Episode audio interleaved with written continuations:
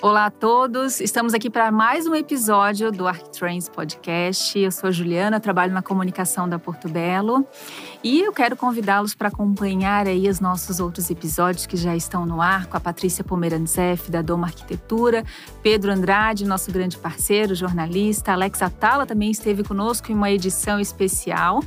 E hoje a gente tem um convidado super especial também, um grande parceiro da marca. Mas antes de apresentá-lo, quero apresentar a Maria Silvia Ferraz, a nova editora do ArcTrends, que está aqui pela primeira vez. Seja bem-vinda, Silvia. Obrigada, Ju. É uma honra ser editora Dark Trends depois de você. É um desafio bem grande que por tantos anos exerceu essa função com tanta maestria, então estou super honrada de estar aqui. Mas também fico tranquila de estar entre amigos. Com certeza. Então Sim. vamos anunciar o nosso grande amigo, parceiro da marca, designer Marcelo Rosenbaum. Seja muito bem-vindo. Que honra te ter aqui. Ô, Ju, obrigado. Que honra é a minha de ser parte dessa família Porto Belo. Maria Silvia, muito bem-vinda, né?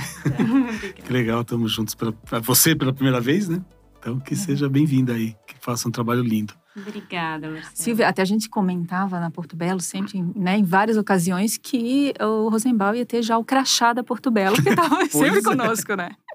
Tô esperando esse crachá aí. Não, a gente vai providenciar esse crachá. No próximo encontro, eu te prometo esse crachá. Nem que sejam de brincadeirinha, sabe? Assim, um, um café com leite. Tá bom, já vamos ver o número da matrícula já. Depois te passo. Mas é assim, né? Vira uma família. É. Acho que é um trabalho que a gente se envolve tanto, né? Verdade. E a gente se relaciona com as pessoas, né? Atrás das grandes empresas tem seres humanos, né? Uhum. E esses seres humanos que tocam, né? Todo o trabalho e que a gente se relaciona com eles, né?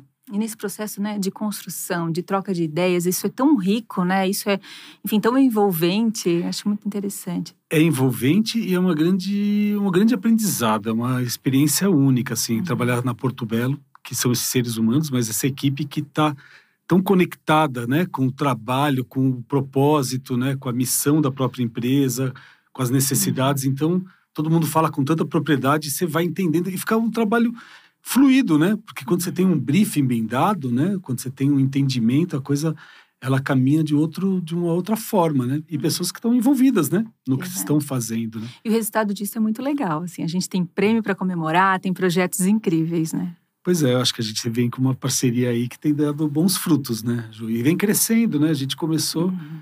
Eh, na verdade, a gente começou lá atrás fazendo uma coleção para Pointer, né?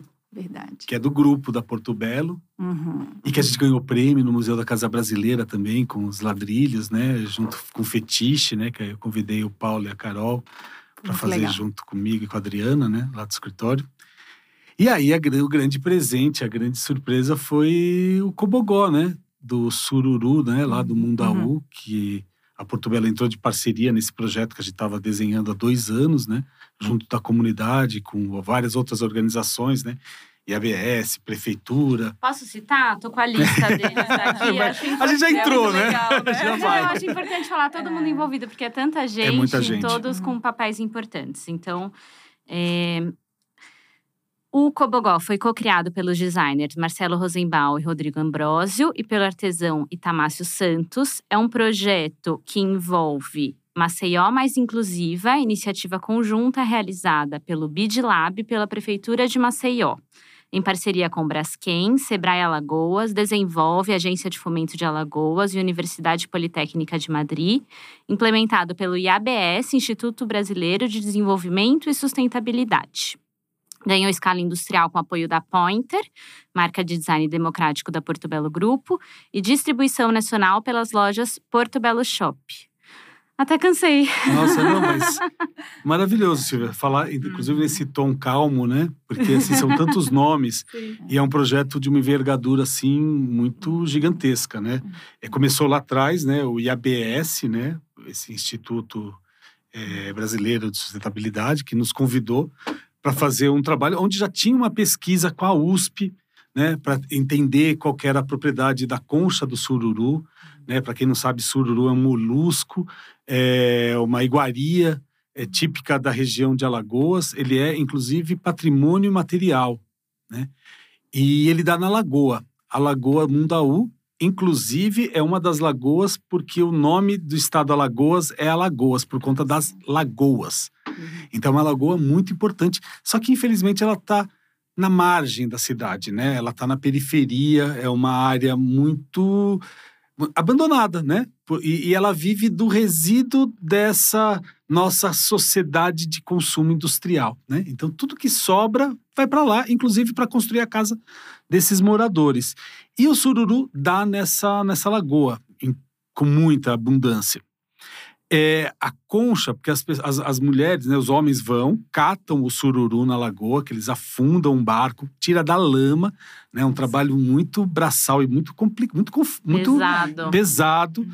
é, na lama mesmo. Né, eles afundam na lama, ficam trabalhando, e depois as mulheres, elas picam, chama-se picar o sururu, que é tirar o molusco da concha. E essa concha vira um resíduo. Chega a ter 200 toneladas de resíduo por mês da quantidade que se tira de, de, de sururu, para imaginar, né, o consumo. E essas mulheres, né, essas pessoas do entorno, né, nessa, nessa margem lagunar, né, elas vivem da cata do sururu. Só que não é muito valorizado, é um trabalho nada valorizado. Então, eles estão em condições bem precárias. As pessoas vivem em condições realmente muito precárias. Esse projeto chegou, né, do IABS junto com o BID Lab, né, o Banco Interamericano de Desenvolvimento, né, o laboratório desse banco, né, pensando em, em possibilidades de sustentabilidade desenvolvimento de regiões com essas dificuldades. E começaram a entender qual, qual é a propriedade desse sururu? O que, que acontece? 200 toneladas mês de um resíduo numa favela orgânico, isso gera doença, então tem que tirar.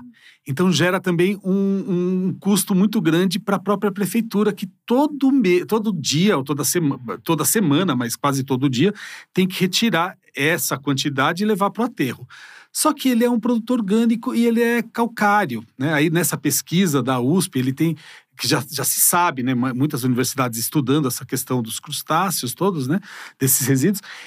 Ele tem, ele tem possibilidade para uso em vários lugares, como a própria indústria de cerâmica, de vidraçaria, tem, é, é, é como é, ração para peixe, para gado, tem muitos. Mas o que acontece? O retirar isso é uma mão de obra que muitas vezes não se justifica. E aí o preço não, não bate. É aí você vai trabalhar, porque é um, é um projeto, a gente tem que pensar né, no projeto socioambiental. Ele não é um projeto só, ele não é uma questão só ambiental.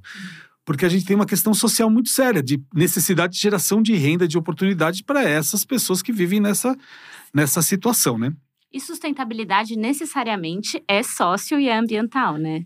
Sempre. Tem que ser, né? Uhum. Exatamente. É o, o ideal uhum. que seja, né? Uhum. Muitas vezes a gente fala de sustentabilidade imagina que é só preservar a floresta, né? Sim. Deixar a floresta em pé, que a floresta em pé ela vale mais do que deitada. Mas fala-se muito pouco dos guardiões, né? Desses povos que vivem da floresta, que vivem com a floresta, né? Que tem esses conhecimentos, né? Essas, que, eu, que a gente costuma dizer que é a ciência e a tecnologia, né? Da, dessa relação com a própria natureza, que é cheio, né? Assim, conversar com o pássaro, entender o vento, uhum. entender a água, entender as, as, medicinas, né? As plantas, as raízes, isso é muita sabedoria e é uma ciência. Enfim. Mas aí, voltando para o projeto, né? É, a gente foi convidado para entender lá atrás, né? É, o primeiro exercício era entender quais oportunidades existiriam nas indústrias ou objetos que te, trariam valor agregado para essa concha né, do sururu, que é um calcário, junto com a comunidade do entorno. Nesse momento, no início do projeto, a gente acabou não falando, tem uma parceria gigante também, que é o Mandaver, que é uma uhum. ONG, muito importante, muito articulada lá dentro do Mundaú. Mundaú, né, é essa região da Lagoa. São seis favelas que ficam nessa região do Mundaú.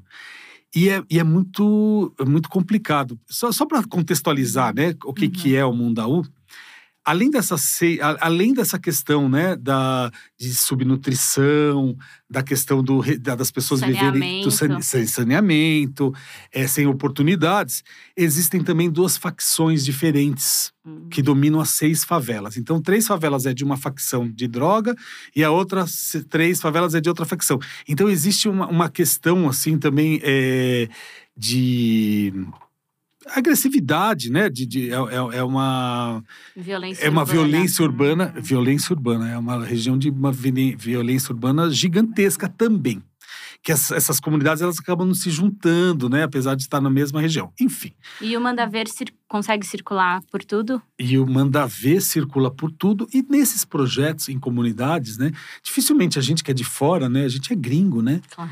A gente é tá chegando, Sudeste, aterrizando. É. Você não entra nesses lugares, né? São códigos, você precisa ter uma licença, né? Você precisa ter um parceiro e sempre precisa ter uma pessoa que vai abrir essas portas, né? Que vai te levar para os lugares e mesmo permitir conversar né, com toda a estrutura, com todos os códigos que existem nessa região, para falando que, ó, tá, deixa eles, né? Estão lá, vamos lá, não sei o quê. E foi o Manda Ver que nos apresentou para o Itamácio. O Itamácio foi uma, uma, uma chave muito importante nesse projeto. Então, o projeto nasceu de uma necessidade, né, de dar um olhar e um resultado, né, e, uma, e, uma, e um, um destino para o sururu, com a comunidade. Mas até aí poderia ter ficado em suplás, em objetos de decoração, né? Ou alguma coisa, apesar que a gente estava olhando mesmo para uma, uma escala maior. A gente conseguiu uma relação com a com uma empresa de, de tintas, de revestimentos, a Ibratim, que aí a gente mandou, levou né, para eles essa a concha, deu a ideia de tentar pensar uma textura com essas conchas. E aí existe hoje no mercado uma variedade gigante de cores e de padrões de textura com a concha do sururu também. Nesse processo, eu em Alagoas, do mesmo jeito que a gente tem o Mandavê que nos abre as portas, eu sempre gosto de trabalhar na, na, na da cocriação em collabs, né? Uhum. Fazer o collab. E aí eu convidei o Rodrigo Ambrosio, que é alagoano, mora em Maceió, convive, né? Conhece essa região bem também, desde a sua infância, claro, nasceu lá, uhum. para trabalhar com a gente no projeto, né? Então, de novo, é, é essa forma, né, de uma forma educada, né, de estar tá num outro lugar. O Brasil é um, o Brasil é um tamanho continental, né? É um país com escala de um continente. E, essas, e a gente fala São Paulo, é, Alagoas, poderia ser dois países completamente diferentes, apesar da gente ter a nossa língua portuguesa, né, como uma, uma, uma, um fio condutor, mas é muito, é muito diferente. Então eu acho bem simpático e gosto, né, dessas trocas, além do Rodrigo ser um cara genial, né, um cara grande incrível, designer. um grande designer, um grande amigo e super competente, enfim. Aí convidamos, conhecemos o Itamácio. A hora que a gente conhece o Itamácio, o Itamácio o que que era? O que, que é, né? O Itamácio é um, um, rapaz que mora na favela, um favelado, né? Numa casa de papelão e plástico, né? Uma condição realmente muito complicada, mas, um, é, mas não, né? Um gênio, porque também a gente fala mais é muito complicado, porque a gente também acha que quem está na favela é pessoas que não têm condições intelectuais, que não têm conhecimentos. Isso é uma grande mentira. E é um olhar colonizador nosso uhum. e um olhar de, de privilégio só, uhum. né? De achar que só quem está nesse lugar que tem os conhecimentos. Não. O cara é um gênio, Itamassa é um gênio, é um professor pardal. Só que na... falta oportunidade, né? Falta oportunidade e algumas questões pessoais que a gente não uhum, pode medir, não pode saber, mas enfim, uhum faltou oportunidade. De fato, tá lá. Uhum. Mas ele, ele, tinha, ele fazia vasos, que eles chamam de caqueira, com areia e cimento, e uma forma, ele fazia uma forma de areia, um contramarco. E o cara, professor, era um cara assim, inteligente, é, uma articulação incrível e uma pessoa prestativa que sempre estava lá e que aí a gente teria que fazer um, um, workshop com pessoas da comunidade que o próprio Manda Ver estava articulando, tará. Aí a gente, na hora, a gente pensou assim, não, eu vou fazer um workshop. Se tem o Itamácio, que é daqui da comunidade, que é um, que é um cara genial, né? Poxa, ele que tem que fazer o workshop, né? Ele que tem que conduzir essa, né? Já começa esse processo de, de, de dar esse olhar, né? De, enfim, essa autonomia, né? E aí a gente sugeriu de inserir as conchas no processo que ele fazia com areia. E aí a gente começou a exercitar essa massa, né? Que é essa massa que como calcário, a concha é um calcário, né? É uma areia. A gente começou a ver a granulação, triturar ela para tirar a areia e colocar o sururu no lugar junto com o cimento para fazer esses artefatos que ele já fazia. Uhum. É bastante mimimi, eu tô contando historinha, tá? Mas é tão que interessante. eu, já, eu já ouvi algumas vezes, mas cada vez assim a gente, enfim, a gente vê é. o quanto é incrível, né? E vai entrando mais, né? É, assim, né?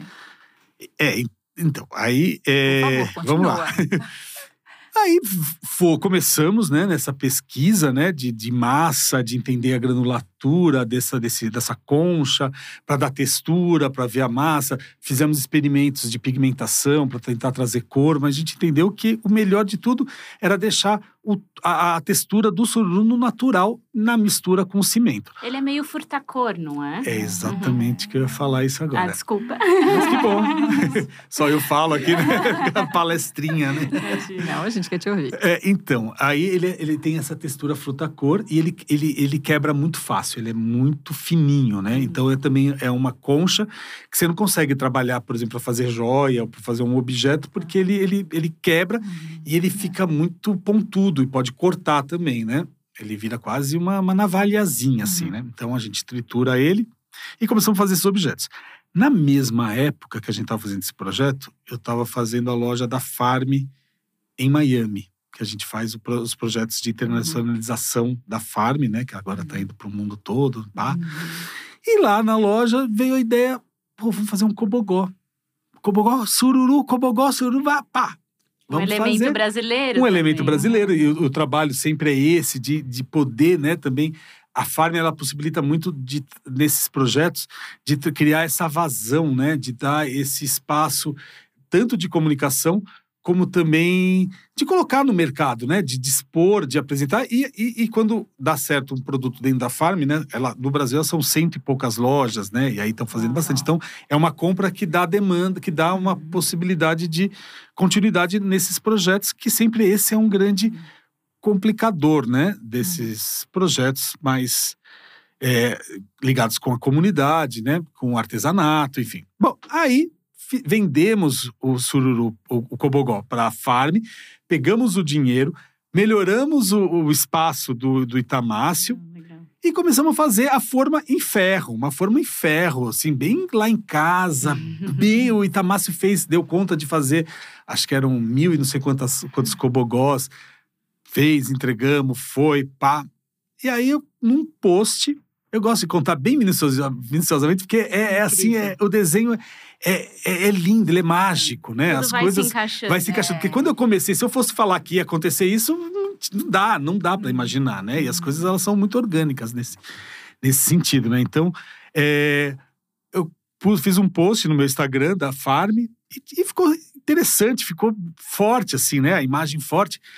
A Cris, diretora da Porto Belo, né, manda no meu DM assim, é, ah, será que a gente poderia é, comercializar esse cobogó? Poxa vida. Como assim, né? É, aí, claro, expliquei todo, todo o processo, né? O quanto a gente ainda era um processo caseiro, o quanto a gente precisaria ainda de estudo, de pesquisa e de continuar com todo esse, esse trabalho, mas a gente tinha, né? A possibilidade de sim produzir isso. E aí a Porto Belo entrou de corpo e alma nesse projeto, possibilitando, né? É, o que a gente tem hoje de um, de um cobogó, que é possível estar em área externa, né, com uma métrica, né, com uma produção organizada. Hoje a gente tem, é, o IABS montou um negócio social, né, uhum. é, com impacto dentro da comunidade, com uma doação de um espaço dado pela universidade. Então são vários atores, né? Todo mundo trabalhando junto. A Porto Belo com técnicos, né? E, e, e aportes, né? De, de, de pesquisa, de testes é, para esse, esse cobogó hoje estar em linha né, e estar sendo produzido. Mas isso foi logo na pandemia, logo quando começou a uhum. pandemia, a gente estava em processos de montagem né, da linha de produção, é, a relação com a comunidade, todo mundo em casa, um momento muito difícil. Então as coisas elas meio, né, foi foi, foi um trabalho uhum. bem complicado, mas muito intenso, uhum.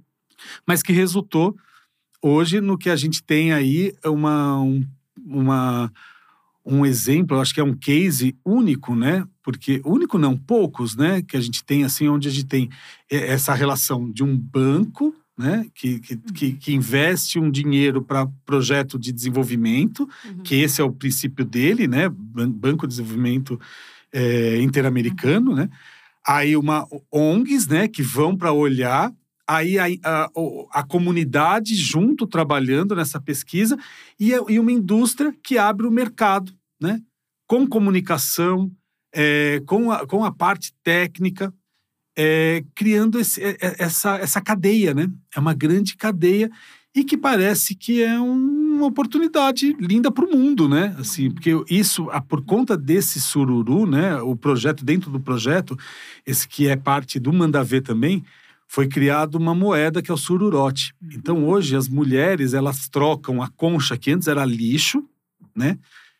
Por essa moeda social comunitária, né, que chama sururote, que elas vão nas vendinhas do, do entorno delas e podem pegar leite, fralda, comida. Então, tem um novo valor, né? Não é mais lixo. Então, é de que forma, né, a gente ainda consegue pôr o lixo nessa cadeia e gerar essa renda e ainda ganhar um prêmio, né? Internacional, que aí a gente vem aí nesse processo. Antes de falar do prêmio, só queria falar, gente, para quem não conhece, aqui no Sudeste a gente não conhece. Sururu é um molusco delicioso, que eles fazem um caldinho, que é tudo. E Marcelo, conta que antes de chegarem no Cobogó, vocês fizeram também um workshop de culinária, né? Teve um concurso de culinária Não, lá então, na comunidade de Sururu. É, e isso é assim, é, faz parte da nossa metodologia, né? Do, do próprio Agente Transforma, né? Que é o instituto que hoje eu, eu coordeno também junto dentro da Rosenbaum. Quando a gente também chega na comunidade, a gente pede essa licença, né? A gente recebe, é recebido por essas organizações, né, que nos abrem as portas. Mas eu gosto de começar sempre olhando os talentos, entendendo e vendo a, a, a beleza, né, a partir da cultura, dos saberes que existem nesse lugar. E aí eu propus, a gente fez uma reunião no Manda Ver com oito lideranças das seis favelas. Né? Então a gente juntou as pessoas dessas que eram de facções diferentes, uhum. de favelas diferentes. Elas não são das facções, mas elas são lideranças internas, né? Uhum. E eu joguei assim: vamos fazer um festival cultural. Quais são as belezas que você tem aqui? E aí só falei isso. Uhum. A galera entrou em surto e começou. Não, tem o Bumba Meu Boi, tem o balé, tem o coral, tem não sei o que, tem a capoeira. Aí a gente falou, e que atividades vamos fazer? Vamos ter atividades. E aí veio a ideia de fazer o, festival do melhor prato de sururu do mundo. Porque assim, Nossa, sururu tá lá. muito ter provado. Não, e aí foi um festival. A gente fez esse festival lá no, no Mandaver, no, no campo de futebol que é neutro, que ele tá entre as seis favelas. Hum. Ele tá no centro, então ele não é de nenhum comando. Montamos um palco com apoio de todas as secretarias de, de Maceió. Não tinha logo de ninguém, porque era do Vergel, né, do Mundaú pro Mundaú. O nome do festival, a comunidade que deu, essas lideranças que deram, que era é, é, Festival Mãe Lagoa Mundaú. Porque a lagoa é uma mãe para hum, eles, ela, ela fornece o alimento e é, lindo. Uhum. é lindo. Não, é só poesia. né? Sim.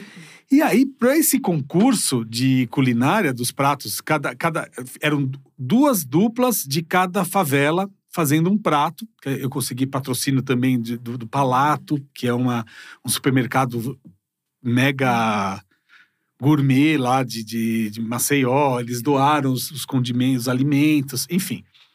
E os chefes, os, os cinco melhores chefes de Maceió, agora não sei se o pessoal sabe, Maceió tem uma culinária, tem restaurantes assim de primeira, não dá, uhum. assim, é, é, é, uma culinária, você come muito bem. E são chefes estrelados, é comida bacanérrima mesmo. E a gente chamou esses cinco chefes para serem os jurados. Não, ah, num domingo de manhã, no palco, eles comendo aquele sururu, né? Que é toda uma questão ainda, né? Porque você tem que, enfim, chorando, comendo e chorando, se emocionando, porque era que muito legal. lindo, né? E aí, uma dupla que ganhou, a ideia era que fosse é, entrar esse prato num dos, num dos restaurantes, a coisa acabou não andando, mas enfim, são várias ideias. Uhum. Mas é isso. E aí teve esse festival. A gente montou esse palco, as crianças fizeram o, a cenografia. Eu fiz um workshop com 100 crianças da comunidade. A gente pegou as pets que uma, uma cooperativa local pegou pet dessa região, lavou e devolveu para as crianças criarem a cenografia do, do, do palco num, num, dia que eu fiz um workshop. Então, é muito envolvimento, né? A gente criou. Ah, aí o, o o Carlos Jorge, né, que é o fundador do Manda Ver, que hoje ele é secretário de assistência social do, da, da, prefeitura de Maceió, é uma liderança assim, o cara é um gênio. Bom, enfim, ele saía em carro de boi com um megafone avisando e convidando as pessoas para o grande festival Mãe Lagoa Mundaú. A gente fez panfleto, colocamos, colamos em lambi-lambi nos postes, íamos, fomos nos bares, convidando as pessoas para participar, para ver essa beleza, né, do, do, do que é, né, do que tem, né, culturalmente né, nesse, nessa região, nesse lugar. E foi lindo. Teve bingo, que a própria comunidade doou os, os presentes teve briga, teve tudo. Mas é mágico, né? É mágico. E é essa a nossa forma de começar, né? É essa a forma que a gente começa é um, no design.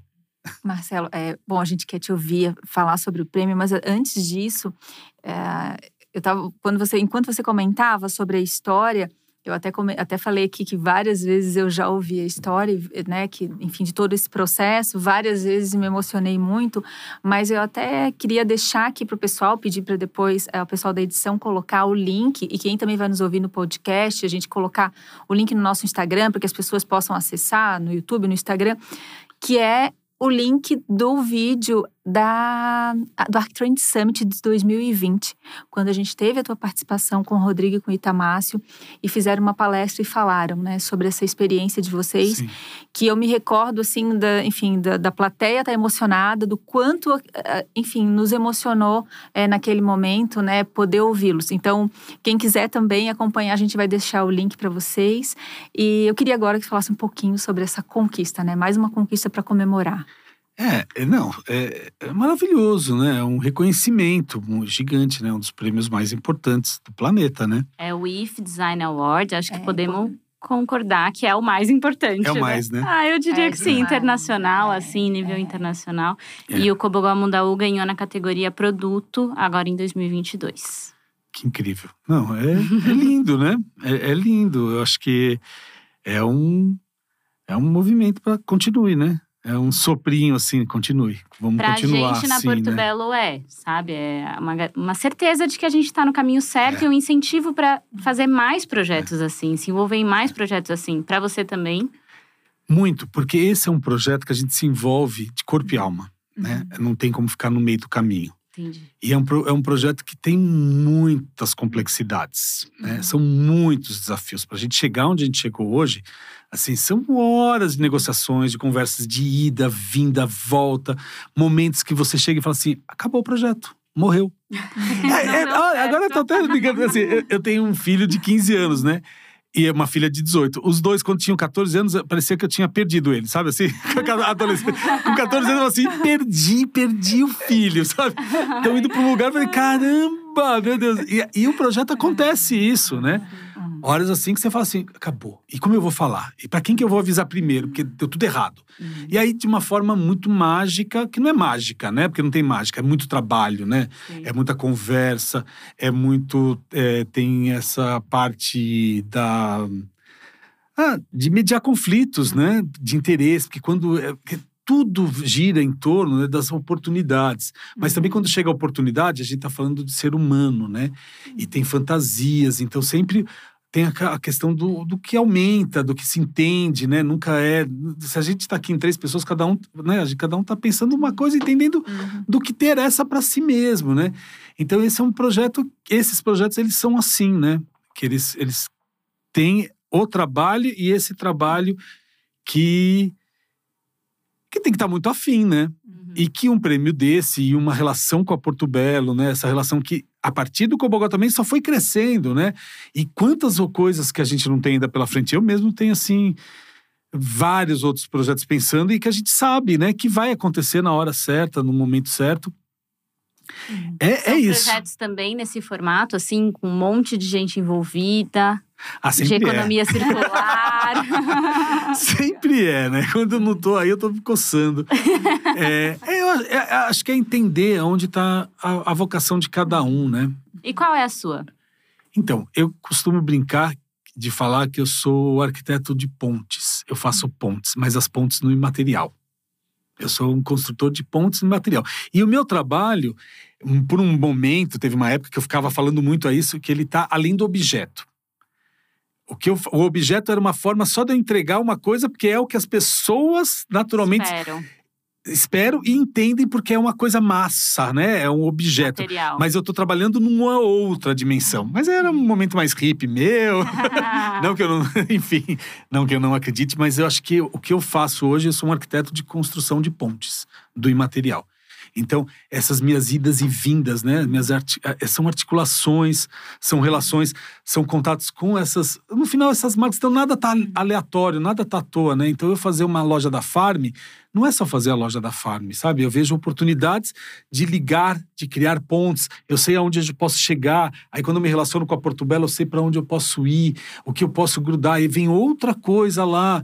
Aí eu já, opa, aqui, vai. Aí estamos fazendo o stand da Porto Belo, né?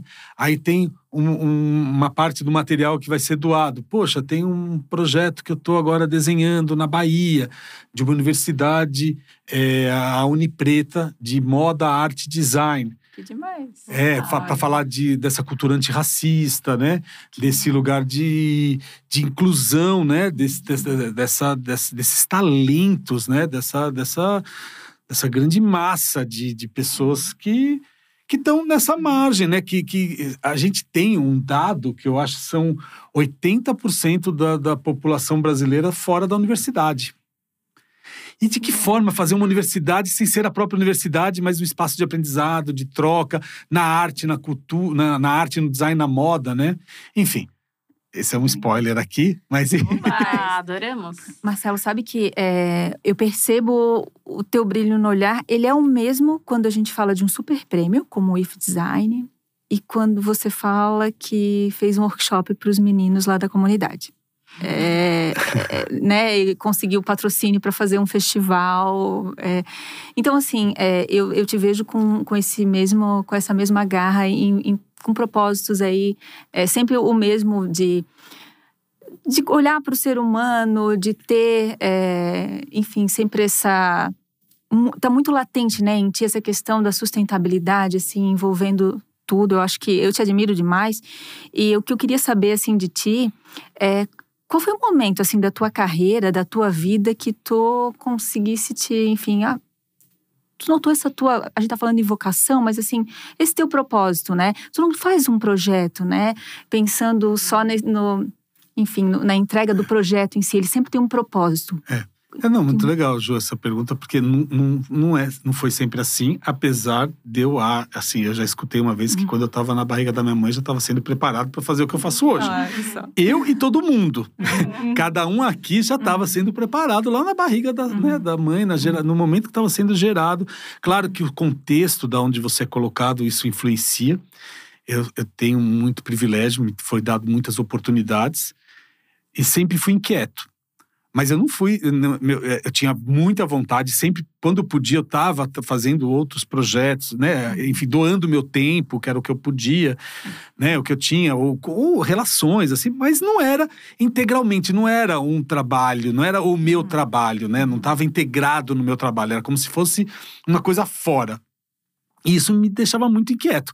Uma vez, assim, o ponto, assim, tem um, eu tenho um momento que foi um. Tem um turning point, que foi uma luz que veio assim, que é muito louco, que é muito engraçado, porque eu estava num projeto, fazendo um trabalho, inclusive em parceria com uma ONG de Santos, daqui da, da, da Baixada Santista, que é o Oasis, que fizeram um movimento, o movimento do Guerreiro Sem Armas, enfim, é um, um grupo, uma organização incrível de arquitetos da FAO de Santos, mas enfim, tinha dado aquela, aquela naquele ano que deu aquela lá em Blumenau e na Serra, Sim. aquele deslizamento.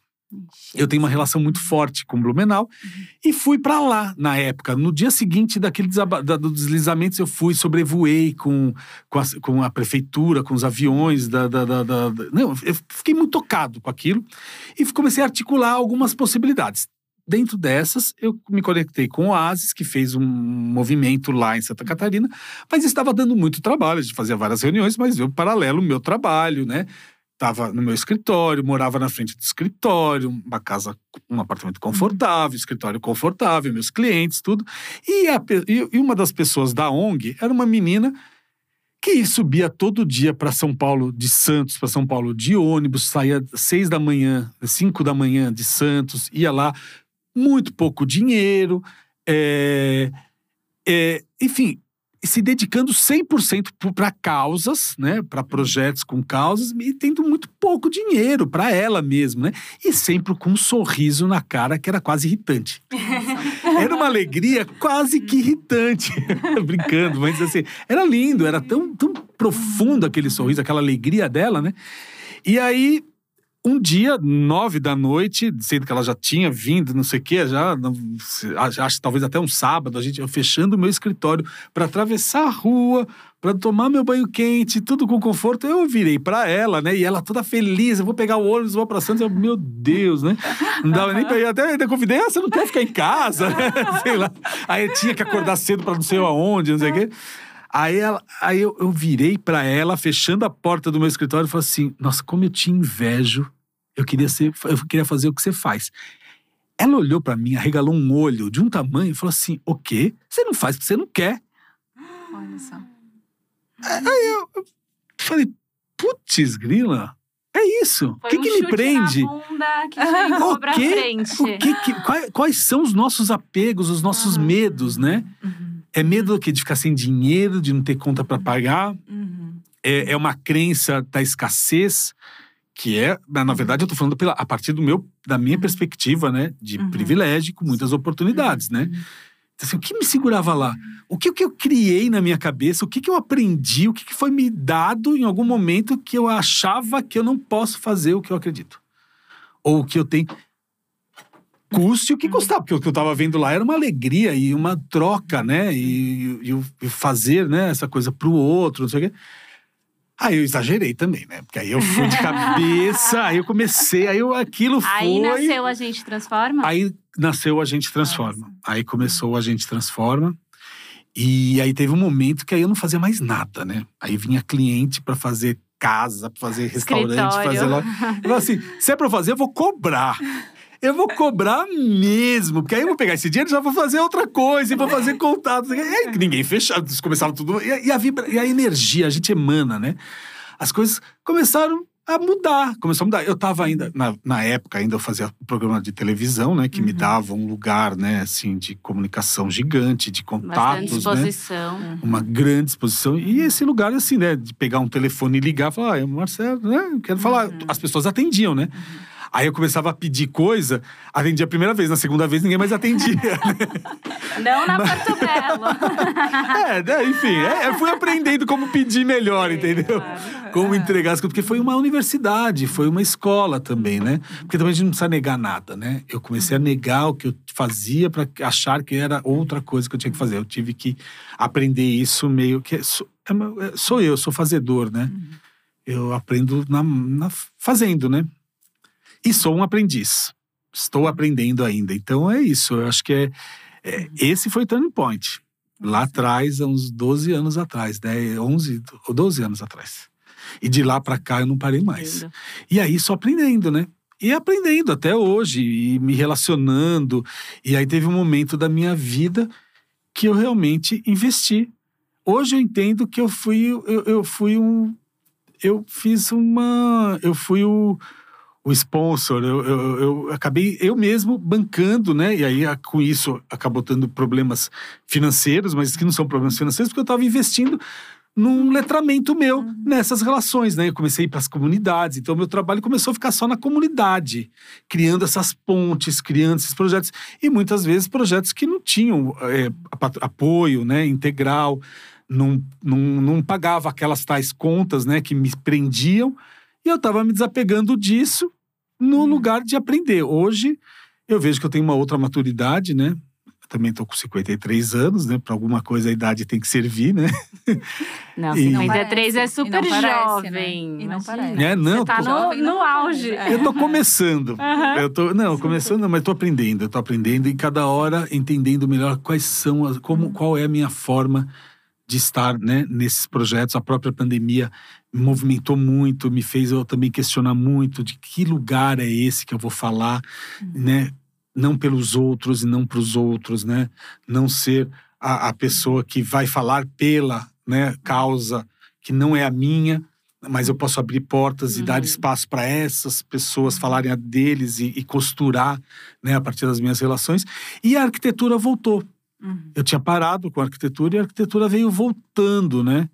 É, na minha vida, é, de uma forma também muito fruto desses trabalhos, né? Porque eles podiam não gerar renda para me sustentar, mas que eu tinha uma retaguarda que foi né, até o limite dela, mas que estava lá, né? Ninguém passou fome, nada, mas era isso. Mas ela dava muita visibilidade e dava muito resultado. As comunidades e os lugares para onde a gente acabava entrando vinha muita abundância e muito e, e, junto a comunicação, que é algo que eu trago dentro do meu trabalho, entendendo que é um pilar importante dele, né? Mesmo hoje.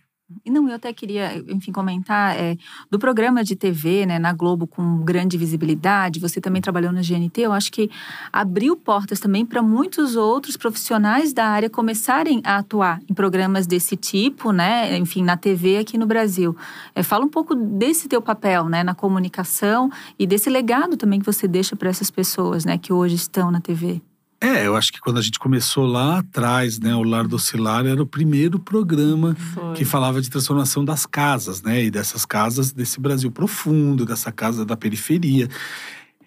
Esse, esse número, né, que a gente tem, assim, eu acho que são mais de 70% do, das moradias do brasileiro que não tem nem saneamento e nem estrutura real, né? Então a gente quando a gente fala de casa, a gente fala de uma parcela mínima de um Brasil, né? Nós, né, que estamos nesse lugar de privilégio, né?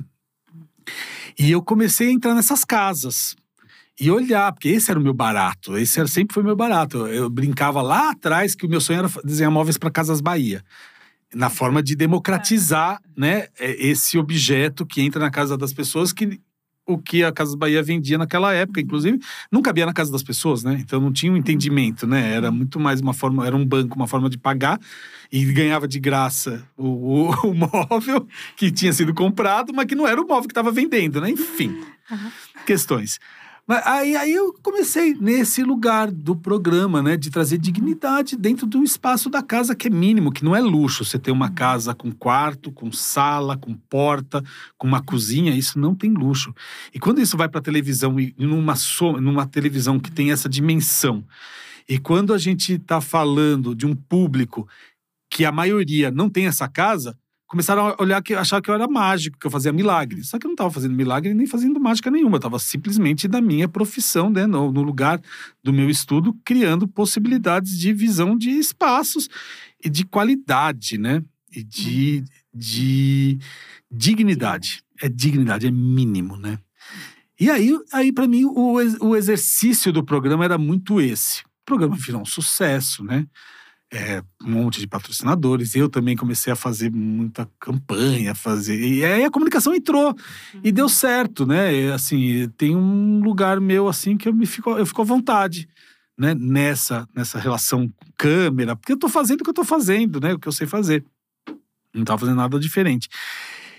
E eu acho que isso virou uma grande. E, e claro, né, pela televisão isso dá muito ibope, dá muito certo, isso gera muitas possibilidades e traz também esse lugar tanto de criar outros programas que trabalham com outras perspectivas, né, outras narrativas, mas que fala para mesmo para públicos diferentes e que é maravilhoso, né? Hoje a gente vê assim uma infinidade de programas, né?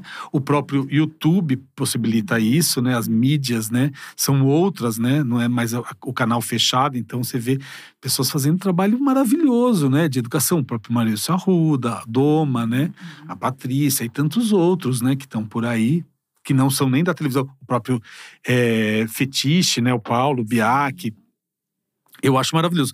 Mas não é mais meu lugar hoje. A minha comunicação, não me vejo mais fazendo isso. Ah, assim. a gente fica triste. É, mas não, mas tem gente fazendo tão melhor que eu, mas... tão mais legal, assim, e de outra pegada. Porque é, a, a, a, o meu lugar é, é, hoje é outro. Até posso uhum. voltar a fazer algo de comunicação, mas ele vai estar tá vinculado nessas relações, uhum. né, com a comunidade mesmo, né, com aquela temporada que você fez do Decora, eu nunca vou esquecer aquela casa, que era uma casa comunitária que morava um monte de gente. É, eu acho legal. que, né, apresentou uma ideia pra gente que não fazíamos ideia e depois você percebe o quanto era comum e é você que não não tá atento àquilo, né? Isso era muito legal, assim. muito. assim. Isso é muito legal. Você ver as possibilidades, Sim. né? De viver e de se relacionar, de agir. Portanto, que foi… No meio do Decora, eu tinha parado, eu dei um tempo de Agente Transforma, que estava num lugar que eu não estava meio estava bem amarrado, eu estava bem obcecado e a coisa meio não caminhava. e aí eu fui pro Decora, e o Decora me engoliu, eu, porque aí eu vou de Imagina.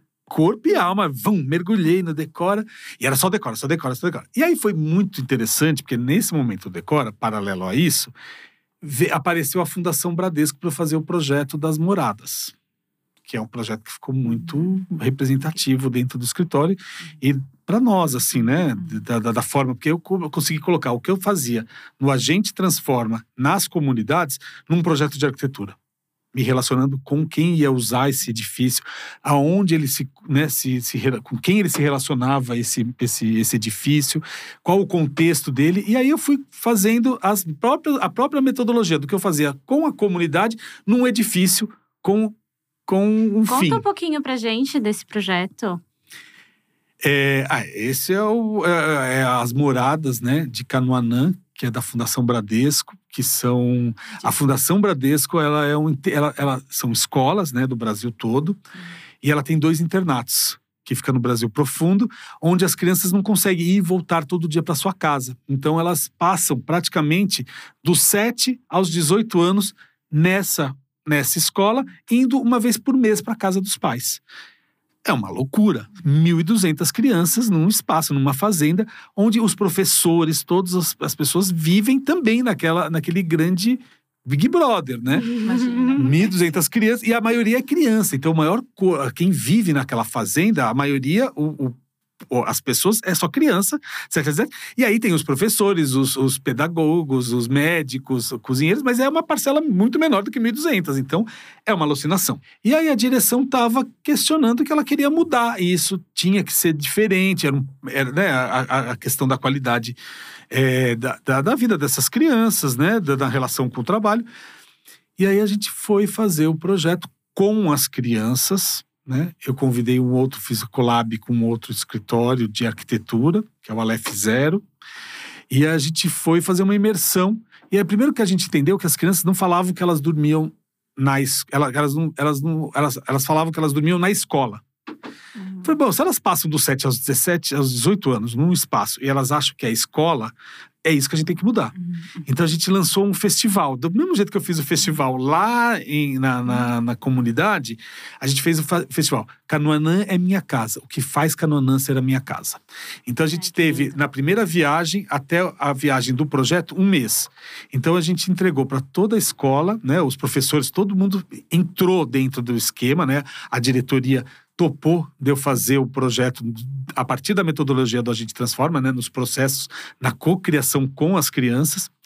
E aí entrou durante um mês do, do currículo escolar das crianças esse tema. Então, na arte, na música, na educação física, sempre levava esse tema, Canona é minha casa, o que faz Canona ser minha casa, para apresentarem para nós, quando a gente voltou para ficar 20 dias para fazer junto com eles esse processo das, dos, da, da, das moradas.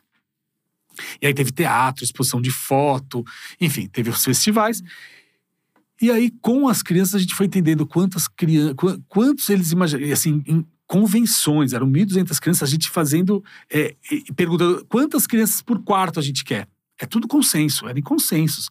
Aí, todos jogaram seis, queremos seis. Aí, falou seis? É seis, tudo bem.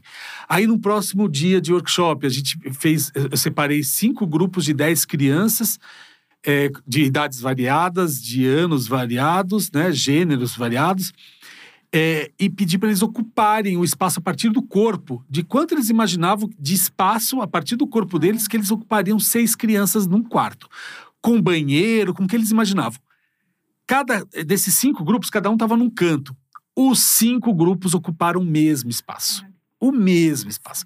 A partir desse espaço, falei, é isso, não vou uhum. questionar. Aí fui lá, a gente passou a limpo essa medida e dava três beliches, dava banheiro, dava tudo exatamente como tinha sido programado. A partir daí a gente tinha um módulo. Esse aqui é o módulo. Aí no dia seguinte, vamos fazer aula de matemática. Se aqui cabem seis, cada, cada espaço a gente vai precisar ter 600 crianças. Quantos bloquinhos desses a gente precisa? Uhum. Vamos recortar. Aí eles fazem a conta, recortam. De que forma a gente coloca isso no espaço? Um em cima do outro? Vai virar um prédio. Alto. Espalha tudo, Uhum. Vai ficar complicado. De que forma vocês imaginam? E aí a gente apresentava referências, né? De pátios, de, de praças, de projetos de arquitetura que tinha essa referência. E aí eles foram, eles. Aí a gente separava três grupos, aí cada um fazia uma, uma, uma ideia. Aí trocava entre eles, né? E, e cada um defendia o, o, o projeto que não era o que tinha feito. E o que está construído lá é uma disposição que um dos grupos resolveu e aí a gente ia, claro, né, na materialidade, na técnica, mas o uhum. que está lá hoje de espaço, resolução de espaço, é, foi pensado junto com as crianças é a maior construção de madeira, madeira, da América Latina, né? Aí a gente fez a estrutura esbelta, que na verdade é uma grande cobertura, né? Que remete muito a essa tecnologia ancestral da primeira, das casas brasileiras de verdade, antes do Brasil ser Brasil, né? Que são as casas dos povos indígenas, né? Que faz uma grande cobertura para se proteger das intempéries. O que a gente precisava era isso, uma grande cobertura, né? Um plano gigante. E esses blocos né? se relacionando em, embaixo, né? Nesses espaços com as praças praças. Aí os jardins, os jardins são todos com espécies nativas, né? São mini, microflorestas que criam uma circulação, né? É, de, de, temperatura. O, a construção foi feita de adobe, de solo cimento, que remete à casa dos avós dos primeiros, dos avós deles que chegaram lá, que a gente foi fazer uma pesquisa, né, dessas moradas antigas, né, das moradas dos avós, que são feitas de barro, de terra, mas que eles não reconhecem isso como valor, né, isso é uma casa pobre ainda, mas aí, o sistema de ventilação que a gente tem na, na, em Canoanã é da casa dos avós dessas crianças, e aí era muito interessante, assim, né? Porque do processo eu ia lá e sempre conversando com as crianças, né? Sempre fazendo essas reuniões, essas, essas assembleias, né? E aí, uma das perguntas, a primeira pergunta da, da primeira criança, quando eu estava apresentando o projeto que a gente ia fazer com solo cimento, que era barro, que ia trazer conforto térmico, tarará, a criança levanta a mão e eu falei, nossa, que legal, o que, que ela vai perguntar agora aqui, né? Mas a casa não vai derreter se é de barro? que graça! não, aí vai, explica, né? Então a gente tem uma, um quarto que só por conta da arquitetura, dos materiais, ele diminui 6 graus da parte de fora. E eu brinquei quando a gente estava fazendo ainda, numa dessas assembleias, eu falei que eles queriam ar-condicionado. no quarto, que é muito quente, né? É um extremo calor. E aí eu falei, vocês vão ter que comprar cobertor. Aí, cá, imagina. Primeira compra, depois da casa pronta, cobertor. Gente. E é, é, essa arquitetura, é essa arquitetura que interessa, né? Assim, para quê? Para quem? Como? Uhum. Quem é? Quem que usa, né? De que forma você usa ela como objeto de educação também? Eu acho que essa, esse é um uhum. lugar que eu tenho é, entendido também muito, sabe? De como a, a prática ser um lugar de educação, que eu acho que é o grande ponto que faz o Brasil estar tá onde está também, né? E que vai nos guiar para um outro lugar é no lugar da educação, dessa inclusão. Então é nesse é, é muito dessa forma, né? Hum. Que eu que eu tento hoje me atuar, né? Marcelo... E o pro... Desculpa, Ju. O projeto ficou lindíssimo. Vamos, inclusive, Demais. combinar de publicar no ArcTrends. Oh, claro. Esse projeto, porque, nossa. a gente ganhou o maior prêmio de arquitetura Foi. do mundo, né? Que é o RIBA, que é um prêmio super sério, que os, uhum. os jurados vêm para as obras selecionadas na finaliza, né? Que foram finalizadas. Acho que é o primeiro projeto da América Latina que foi que ganhou esse prêmio, né? Ficou muito lindo. Quem é. não conhece, pode acessar o arctrends.com, que quando esse episódio for pro ar, vai estar tá lá. É Vamos publicar. O Marcelo profissional deixa, enfim, faz é, a sua trajetória para deixar um, um, legado, né? Enfim, vai tudo com propósito que a gente já falou algumas vezes agora na sua fala, falando de educação e tudo mais. Como é que é o Marcelo pai? Ah, é, a pandemia para mim foi um lugar assim desse, dessa reconexão com meus filhos, porque eu, eu, ficava viajando muito e meus filhos crescendo, né? Quando eu, eu praticamente não morava mais em São Paulo, cada, cada momento uhum. tava numa, né, numa comunidade, então quando eu voltava eu tinha que ficar catando eles, aí todos estavam uhum. num rolê. Imagina que eu querer ficar comigo, não sei o quê. Mas eu, eu, assim, com a minha filha, eu sou um amigo dela. A gente é. é 18 anos. 18 anos.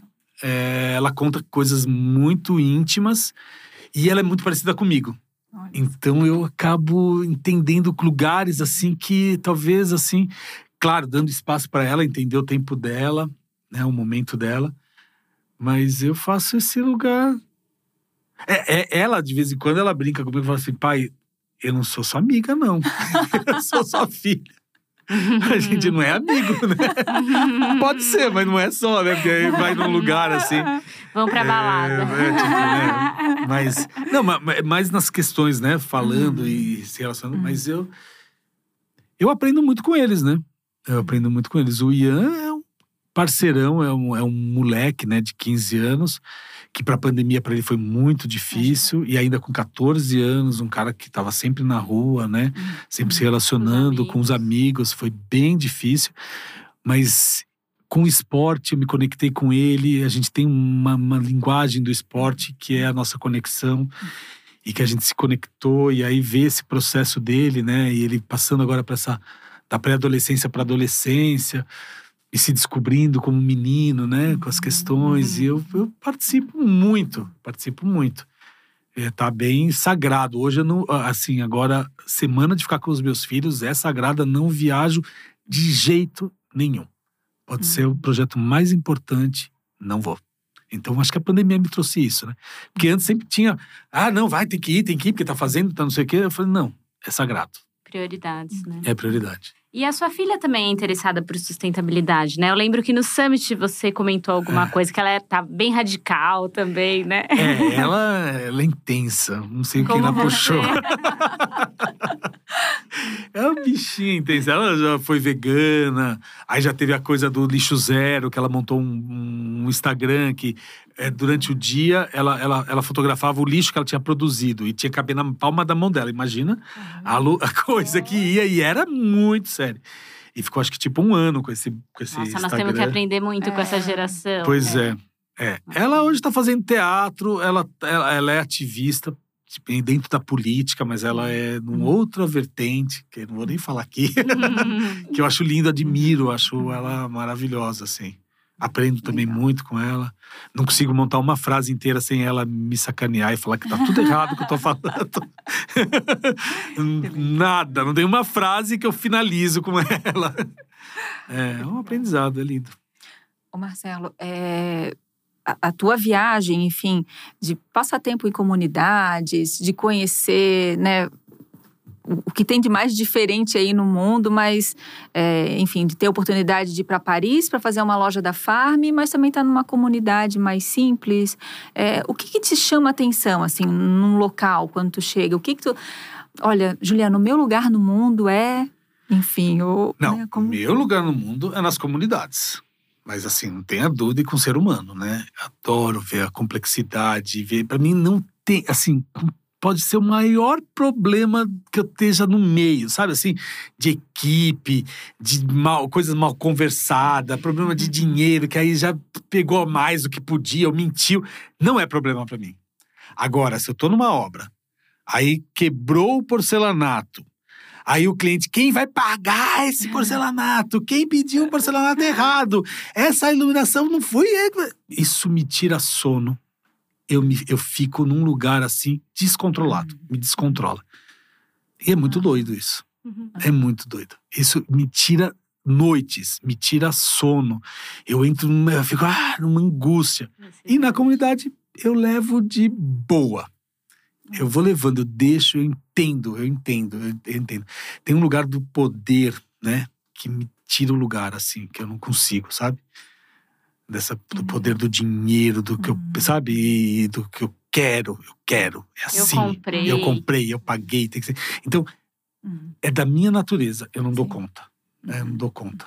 Mas eu entendo que é, esse é hoje uma ferramenta também. Né, de trabalho, porque quando eu, eu, eu, fui, eu acabei de voltar da Farm, uhum. de montar loja em Paris, 240 metros quadrados no Le Bon Marché, tá bombando de vender. Mas o que que tem lá na Farm?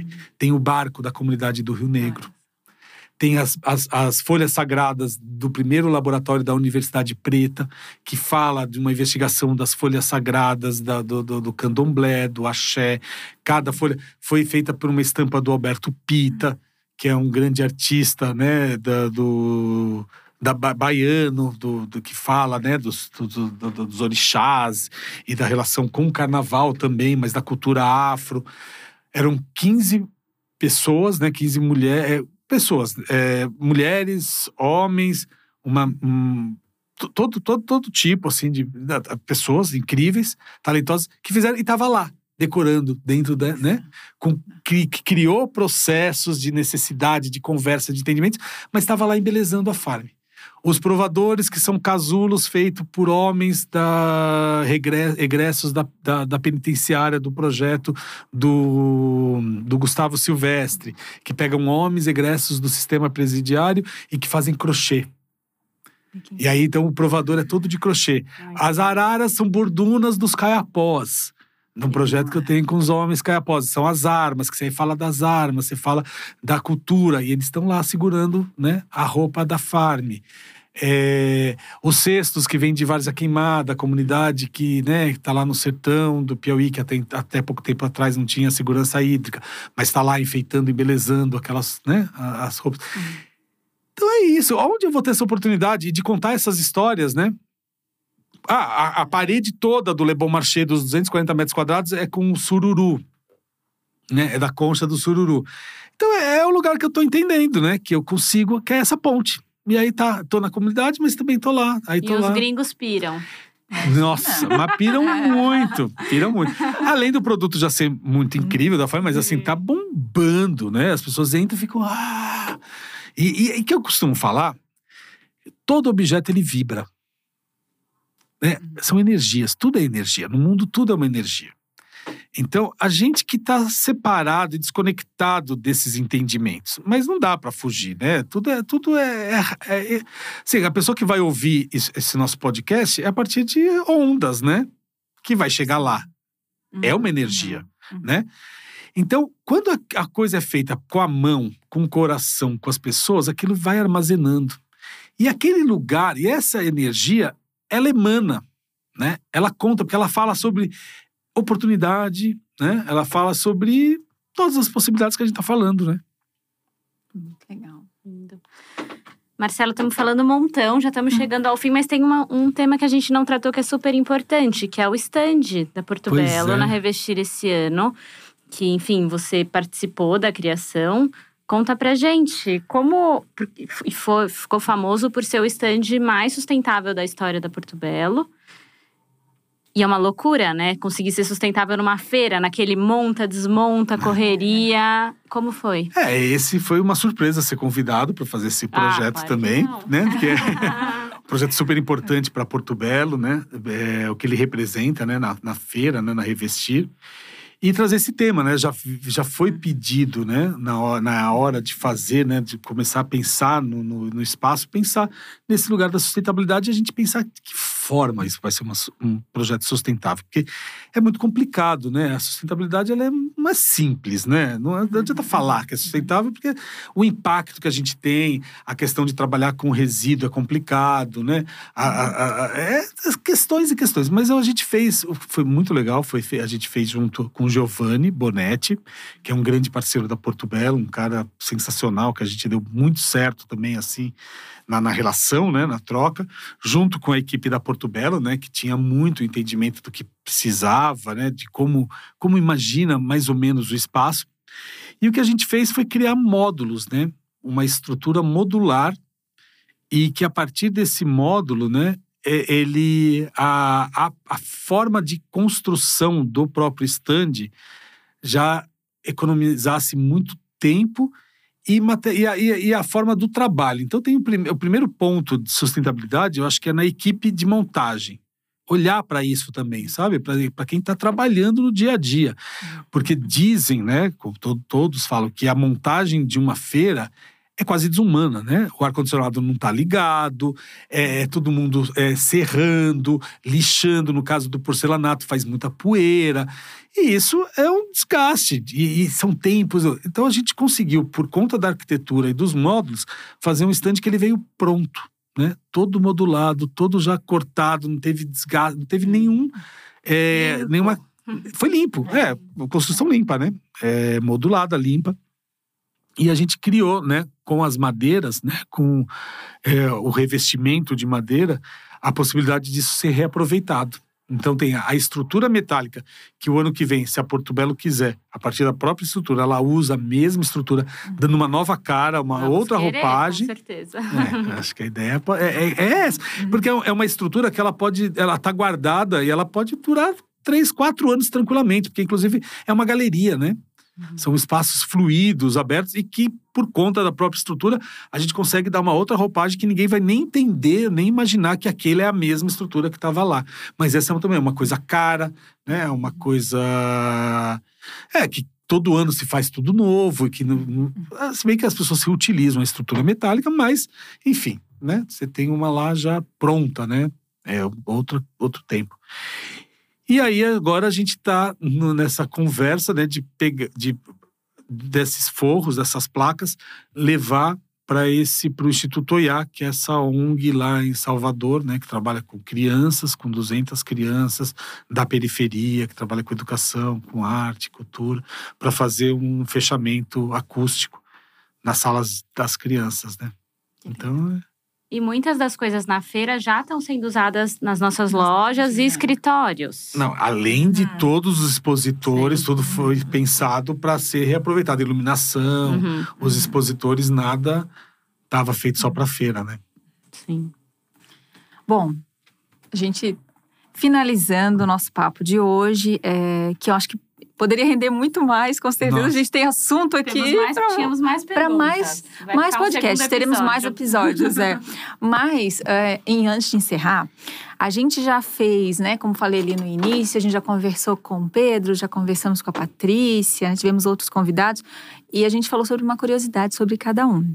É, lembro que a Patrícia comentou que ela faz a parada de mão como ninguém.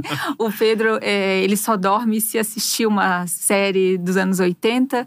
E o Marcelo, qual é a curiosidade a do Marcelo ah, Rosenbaum, então, que ninguém sabe? Eu sei, eu, eu acho que uma coisa curiosa, talvez, assim, é... Bom, eu sou tímido. Ah, não, mas eu adoro ficar em silêncio e não fazer uhum. nada. Eu tenho que ter algum momento da semana, uhum. eu preciso ficar quieto e fazer nada. Mas nada, sabe nada? Uhum. Até da culpa. Que eu podia estar tá lendo, podia estar é. tá vendo alguma coisa, podia. Nada. Eu deito e fico parado, assim. Eu preciso ficar horas, assim. E eu tenho uhum. esse. Normalmente, as minhas sextas-feiras, eu sumo. Assim, eu fico. Que honra, porque é. ele tá Hoje aqui é uma com a gente. É uma exceção. É, não, não, à noite. Ah, tá Legal. Que Marcelo, vamos agradecer, né, Sil, porque foi incrível a tua participação. A gente tinha certeza que não seria diferente. É, com certeza, a gente tem muitos projetos ainda juntos pela frente, né? Vamos que conversar venham. em várias outras oportunidades. Maravilhoso. Muito obrigada. Muito obrigada, adorei. Foi uma estreia maravilhosa Ei, pra mim. Bom, Me senti sorte. em casa. Até esqueci que tá gravando. Ah, não é? é mesmo, né? Obrigado a vocês, gente. Vocês são. Foi incrível. Obrigada. Em casa, né? É mesmo. Obrigada, obrigada, obrigado Marcelo. Muito sucesso. Parabéns, né, por todos esses projetos, pelo teu trabalho lindo. Estamos aí. Sil, Estamos juntas. Obrigada. Estamos convidar mais uma vez, né, todo mundo para acompanhar o ArcTrends, o site www.arctrends.com, acompanhar no YouTube, canal do YouTube, no Instagram.